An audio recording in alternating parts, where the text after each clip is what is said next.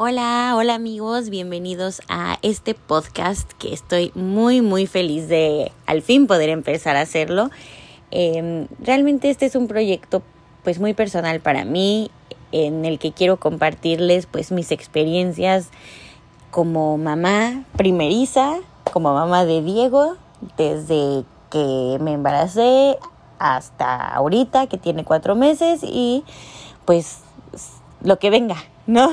Ir aprendiendo poco a poco y lo quiero hacer como un recuerdo para mí, eventualmente para Diego, tal vez que escuche por las travesías que, que pasamos juntos y bueno, si por efecto secundario o, como eh, resultado a alguien le sirve escuchar mis experiencias, alguien que esté tal vez empezando a pensar en tener un bebé o que ya esté esperando un bebé o alguien que ya haya tenido un bebé y que le parezca gracioso escucharme sufrir o pasar por lo que ya pasaron, pues qué mejor.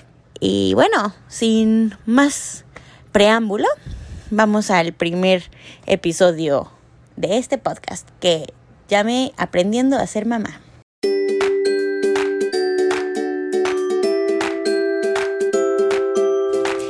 Pues bueno, como con cualquier historia voy a empezar desde el momento en el que dije, creo que ya quiero tener un bebé. Entonces, yo creo que, bueno, ya lo había tenido en la mente por un tiempo, como que ya me estaba entrando el gusanito, pero al mismo tiempo, pues estaba en la escuela. Para los que no me conocen, eh, cuando me casé, me mudé con mi esposo a, Canadá y para poder mudarnos yo tuve que entrar a estudiar como una carrera técnica para que mi esposo pudiera trabajar y yo también trabajar de medio tiempo. Entonces, pues obviamente era un momento muy ocupado de mi vida y mm, aunque ya empezaba a querer tener un bebé, pues no me parecía muy inteligente embarazarme mientras estaba estudiando y trabajando y estábamos tratando de estabilizarnos económicamente en Canadá. Pero cuando se empezó a acercar el final de mi carrera, pues ya empecé a pensarlo más seriamente y pues sentí que ya estábamos como pareja en un momento pues estable económicamente y ya llevábamos tres años eh, casados como que sentí que ya habíamos disfrutado también nuestro tiempo de esposos solos.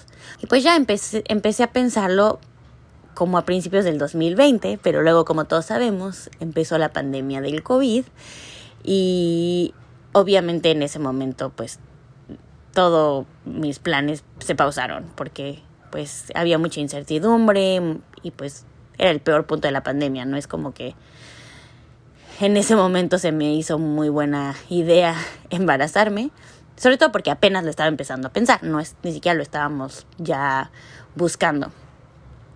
Entonces, como que puse ese punto en pausa, ese plan en pausa y ya como para finales del 2020 que ya pues empezó a controlar un poco, al menos aquí en Canadá se sentía un poco ya más controlada la situación.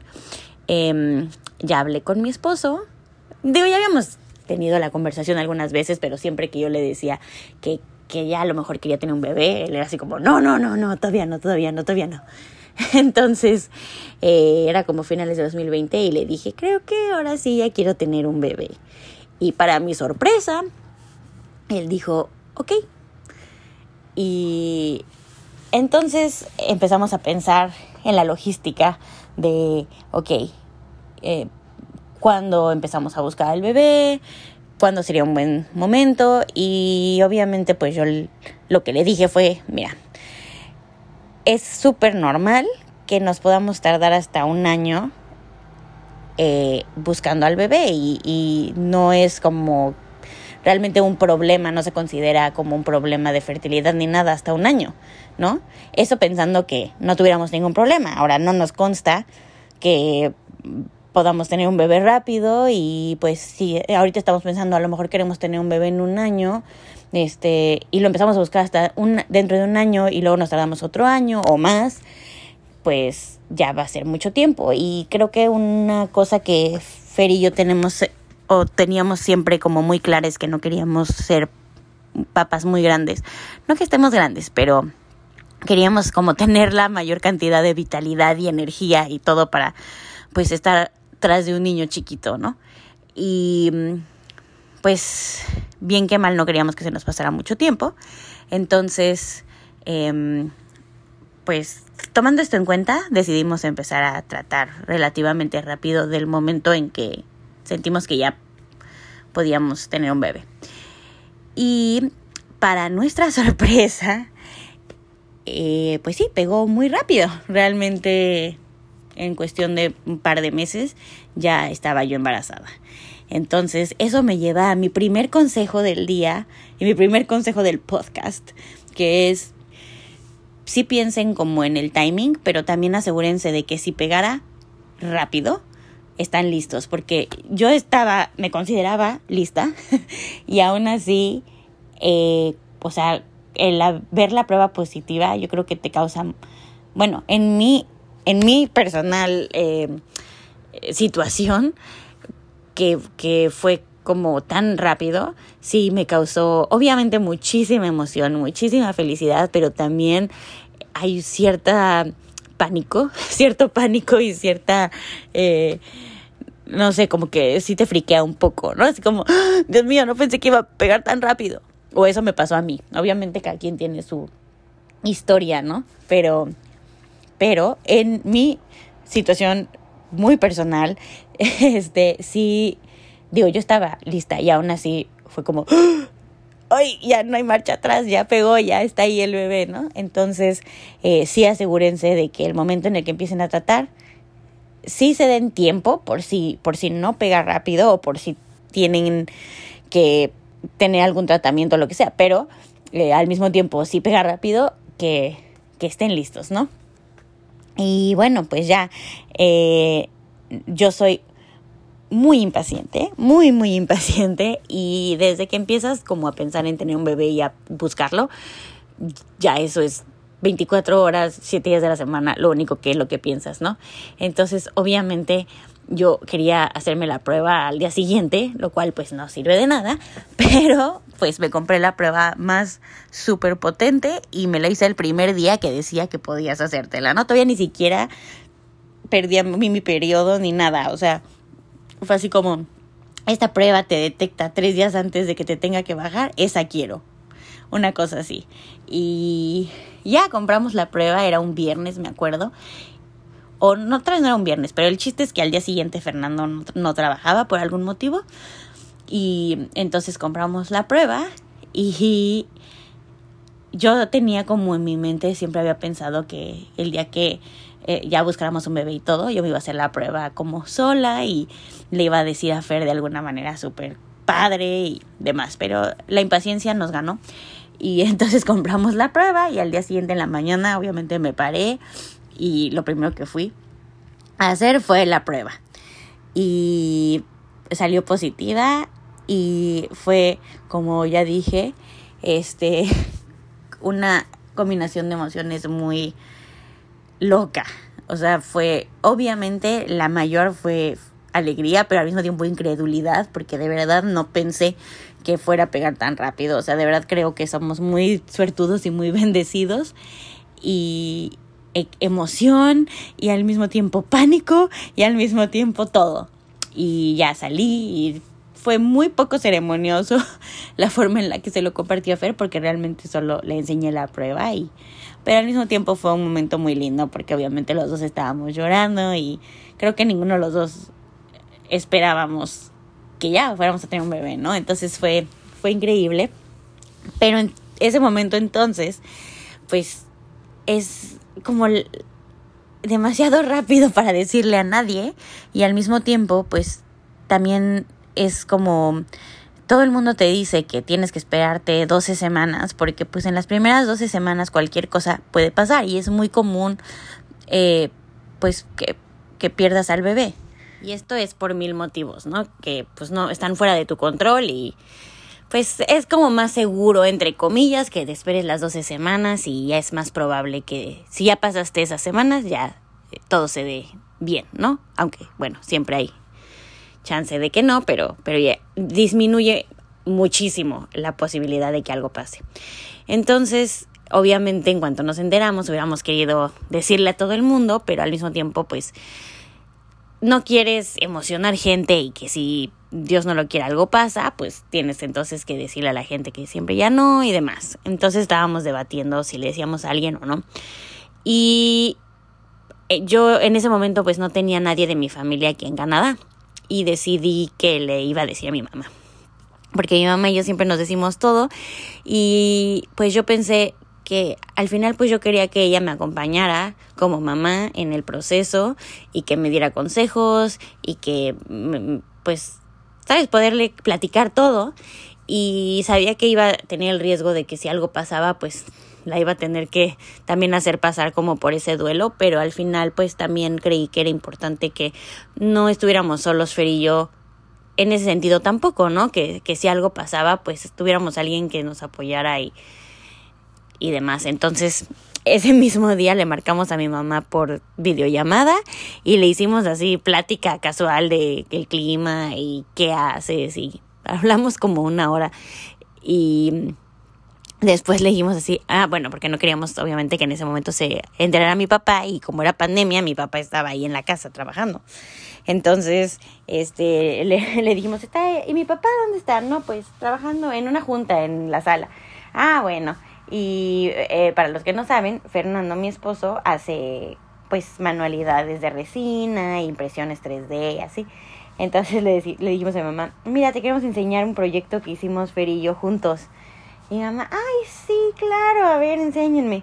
Y le enseñamos la prueba y la pobrecita, primero como que fue como de qué. Y luego ya fue como, y estaba pobre, casi le da un infarto a la pobrecita porque obviamente no se lo esperaba, ya se tuvo que ir corriendo al baño a llorar y demás, pero creo que fue una gran decisión eh, haberle dicho porque pues desde ese momento ya era como nuestra cómplice, ¿no? Y también pues yo le iba contando todo lo que iba pasando y mis citas con el doctor y demás, entonces sí, fue, fue una buena decisión dentro de todo y bueno, gracias a Dios, como ya sabemos, pues todo salió bien, entonces ya no hubo, no hubo que pasar por ningún momento triste.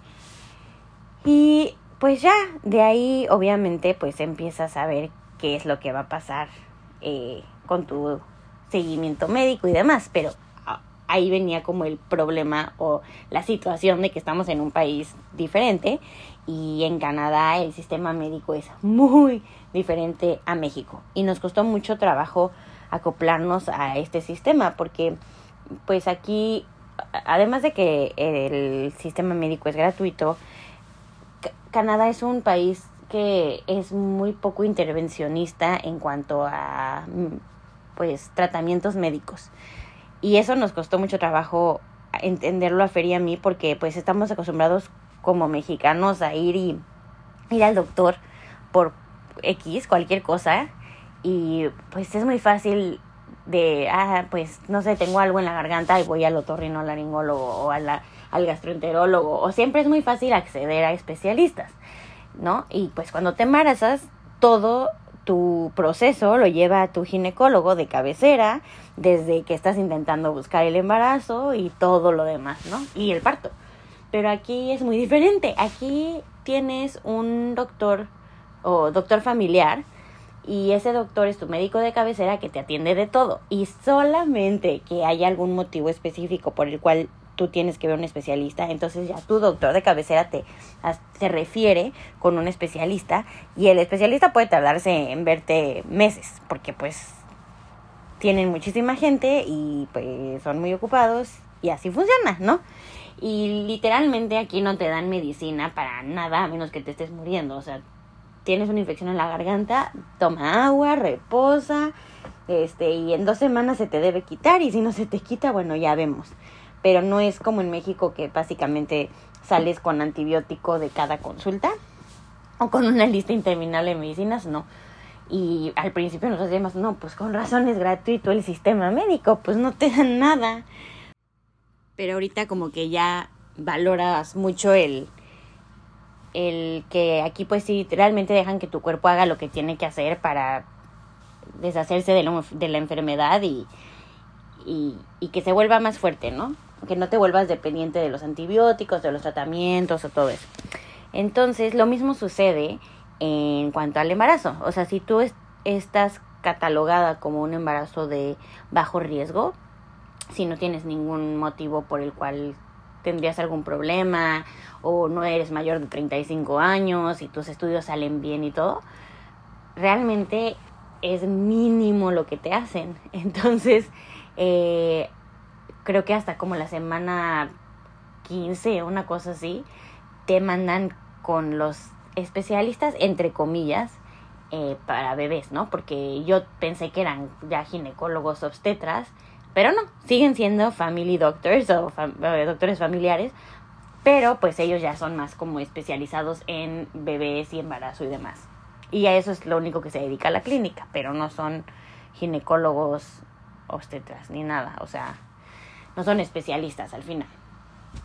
Entonces, aquí en Canadá, digo, no estoy muy como segura cómo funciona en México porque realmente pues los únicos embarazos que yo seguí en México fueron los de mis sobrinas y ya, tiene mucho tiempo, no me acuerdo y tampoco es como que estaba en todas las consultas, ¿verdad? Pero eh, aquí en Canadá solo te hacen, si todo está bien, te hacen dos ultrasonidos.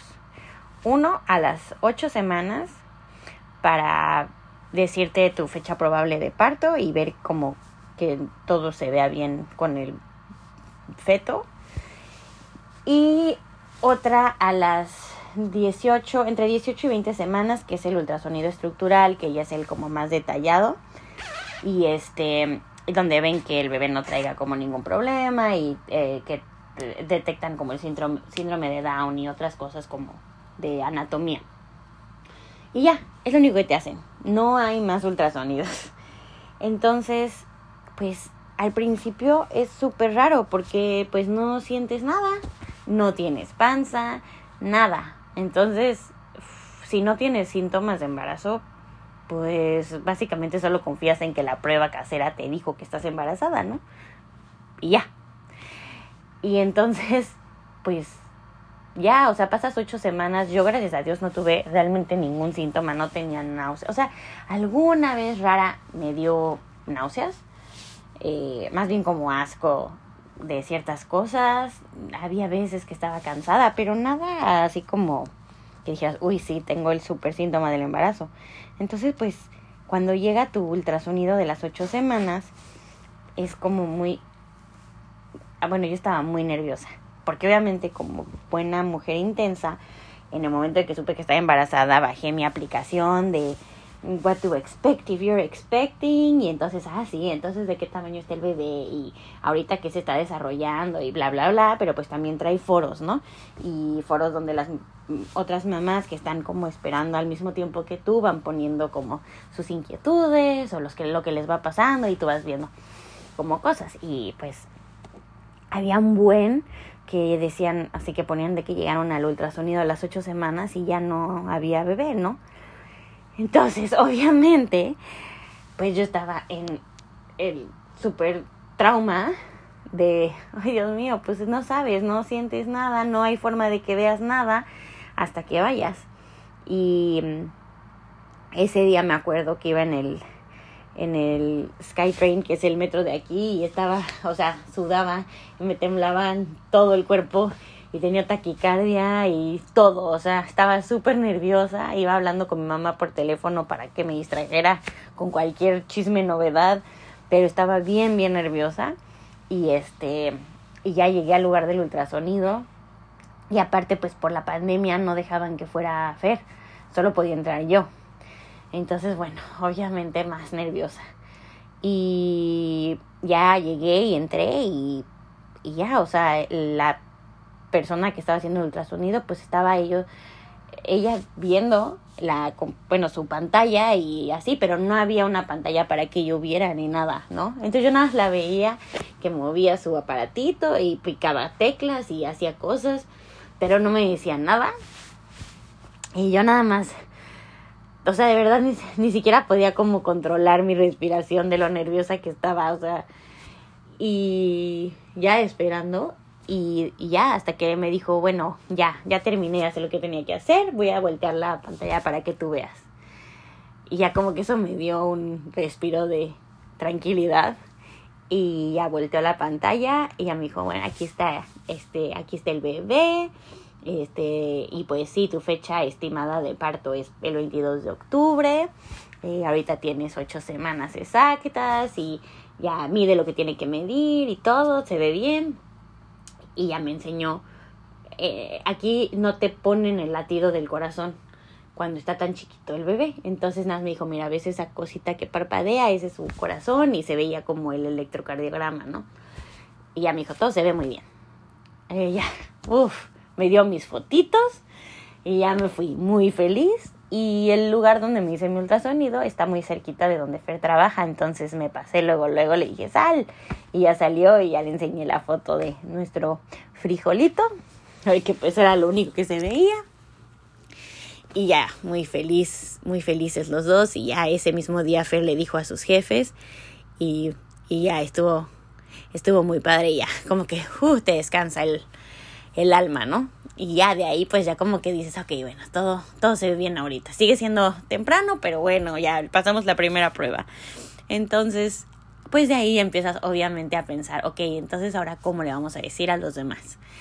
Y coincidió que cuando nosotros cumplíamos 12 semanas, justo era el cumpleaños de mi suegro y mi papá, que cumplen con dos días de, o sea, con un día de diferencia. Y decidimos entonces que les íbamos a decir de regalo de cumpleaños. Y entonces les compramos unos mameluquitos. Eh, a mi suegro, mi Fer se lo mandó imprimir en español, que decía feliz cumpleaños abuelo. Eh, ya te quiero conocer, me parece que decía. Y el de mi papá, yo se lo compré en internet y decía como, hi grandpa, eh, see you soon. Y ya, entonces mm, Fer se lo mandó a mi suegro a través de una tía, le dijo que era un regalo, obviamente su regalo de cumpleaños y demás, y lo metimos súper bien escondido en una taza por si mi suegro abría su regalo antes de que nosotros pudiéramos hacer la videollamada con él, ¿no? Que no lo encontrara. Y a mi papá pues fue más fácil porque mi mamá ya sabía, entonces como buena cómplice, ya ella se encargó de recibir el paquete y esconderlo y llevárselo a, a, la celebración que ellos se iban a ir a Acapulco. Entonces, y ya yo organicé un Zoom con todas mis hermanas. Eh, se dio bien porque mi papá cumplía 80 y entonces era como pues un cumpleaños importante, ¿no? Que no dejas pasar desapercibido, pero pues con la pandemia no podían juntarse. Entonces les dije, ay, ¿qué tal si todas hacemos un Zoom con los sobrinos y todo para festejar a mi papá? Y pues nadie sospechó nada. Entonces, ah, sí, sí, qué buena idea, vamos a hacerlo. Entonces, este, pues ya primero fue el cumpleaños de mi suegro, que también estaba festejando con sus hermanas y su familia y todo.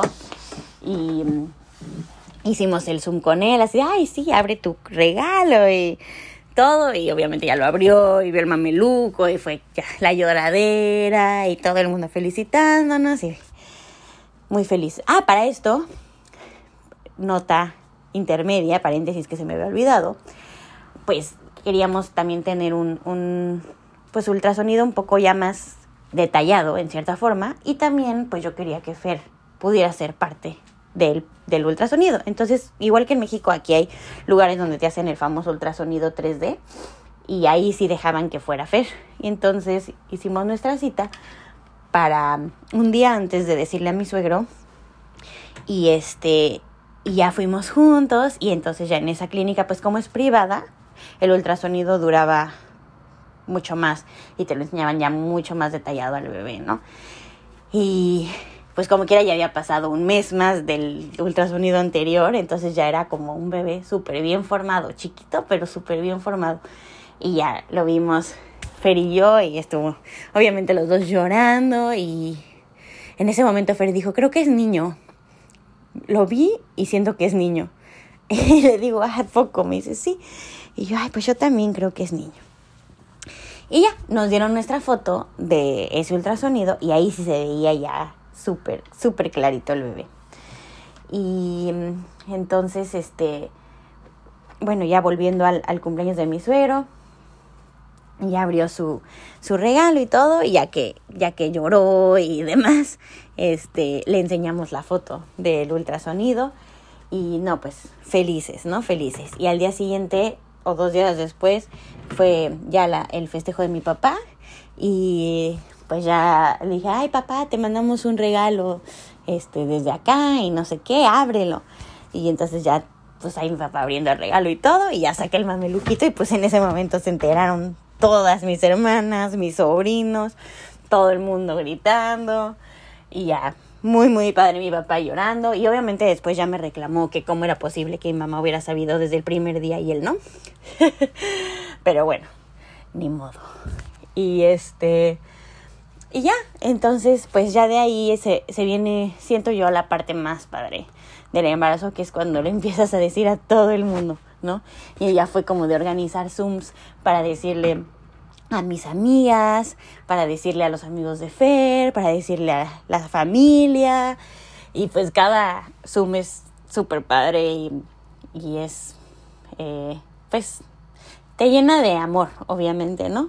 Todas las reacciones de la gente que quieres. Y ya después ya fue compartirlo en Facebook y ya que todos los demás supieran y todos los comentarios lindos que te empiezan a llegar también por ahí. Y la verdad es que o sea, yo tuve un embarazo súper, súper, súper bendecido y súper fácil.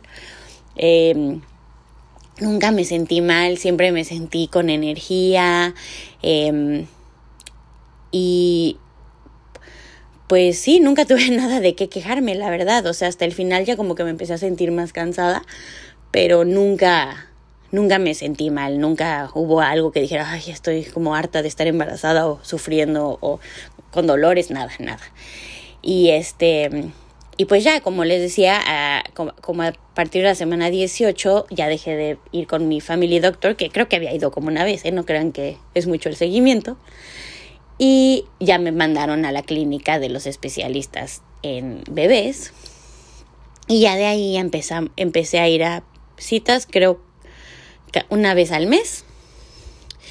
Y ya cada, o sea, yo iba cada viernes, entonces siempre me veía el mismo doctor, pero después ya tenía que ir rotando días, entonces ya me empezaron a ver uno o, algunos diferentes, pero pues todo es muy buena onda, pero, o sea, me refiero a que eran citas como de cinco minutos, o sea, entraban, me pesaban, me tomaban la presión, escuchaban el corazón del bebé, veían si tenían que hacerme algún estudio o vacunas o cosas así y ya. O sea, en cinco minutos entraba y salía. Y mi mamá era así como, pero ¿cómo es posible que no te vean más detalladamente y que no te hagan más ultrasonidos? Y pues sí, es mucho, muy, muy diferente a México, ¿no? Pero pues aquí como que lo que te dicen es que no quieren eh, usar más ultrasonidos de los que son absolutamente necesarios porque pues son como ondas y demás que le están mandando a los bebés que no quieren mandar innecesariamente.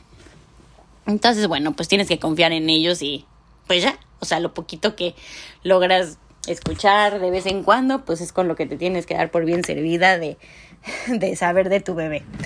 Pero obviamente conforme ya va pasando el embarazo y ya empiezas a sentirlo y ya empieza a crecer la panza, pues ya no tienes tanta intensidad, ¿no? De, ay Dios mío, no sé si está bien el bebé porque ya lo sientes y todo. Entonces, pues ya es diferente. Y sí, o sea, las primeras veces que empezamos a sentir al bebé moverse fue lo máximo. Y ya luego tenía como su horario, ¿no? De ahorita es cuando se mueve o me subía al, al metro y el sonido hacía que se empezara a mover o cosas así. Entonces ya fue como una parte muy divertida del embarazo, ya cuando, cuando empecé a sentir al bebé y cuando me empezó a crecer la panza y todo, ya fue, fue la mejor parte y mm, ya después otra vez pagamos otro. Bueno, pagamos un paquete en este lugar privado de ultrasonidos eh, que nos hizo tres. El primero, el que ya les conté. Luego fuimos a que vieran el sexo del bebé. Eh, y súper buena onda porque nos dieron, les dije que no queríamos saber porque íbamos a hacer una reunión en un parque con nuestros amigos y quería que nos enteráramos todos juntos. Entonces fuimos, nos hicieron el ultrasonido literalmente nada más para ver el sexo del bebé. Y ya la enfermera fue así como que yo les digo cuando se volteen. Y era como que volteense, volteense, ya no vean. Y ya ella apuntó el sexo en una en un papelito y bueno, en un sobre nos lo dio. Y ya se lo, se lo llevamos a, a Party City, donde compramos una cajita que tenía globos y ya se lo dimos a la señorita para que inflara los globos. Y ella nos dijo, bueno, sálganse y regresen en 15 minutos. Entonces ya nos salimos y ya regresamos por nuestra caja y la super sellaron para que no se viera por ningún lado. Y ya nos fuimos con nuestros amigos al parque y también fue un súper gran momento enterarnos que, que venía bebé Diego, niño, y, y nuestros amigos también por Facebook viéndolo en vivo y demás. Estuvo padrísimo. Y ya, y de ahí pues ya fue como seguir con, con el embarazo normal. Eh, yo estaba trabajando y eh, al principio de mi embarazo pues seguía en la escuela. Eh, luego ya me gradué y ya seguí nada más trabajando de tiempo completo. Ya también les dije en mi trabajo que estaba esperando bebé y ya de ahí pues ya fueron meses súper bonitos, fueron meses de recibir un buen de detalles de parte de nuestros amigos, tanto los que están aquí como los que están en México. Eh, todo el mundo estaba al pendiente y pues gracias a Dios en agosto llegaron mi hermana y mis sobrinas a vivir aquí a Victoria, que está bastante cerca, y en septiembre llegaron mis papás. Y pues ellos llegaron el 24 de septiembre, calculando que teníamos un mes para que llegara Diego, ¿no? Más o menos. Y teníamos un mes para estar juntos y el baby shower y todo eso. Eh, y comprar muebles o lo que fuera para el bebé, y, eh, etcétera. Pero bebé Diego decidió que esos no iban a ser los planes que él tenía en mente y nos cambió toda la jugada. Pero eso ya será el tema del siguiente episodio. Muchas gracias por escucharme hoy y la próxima semana hablaremos de mi parto y todo lo que sucedió alrededor. Gracias amigos, nos vemos la próxima semana. Bye.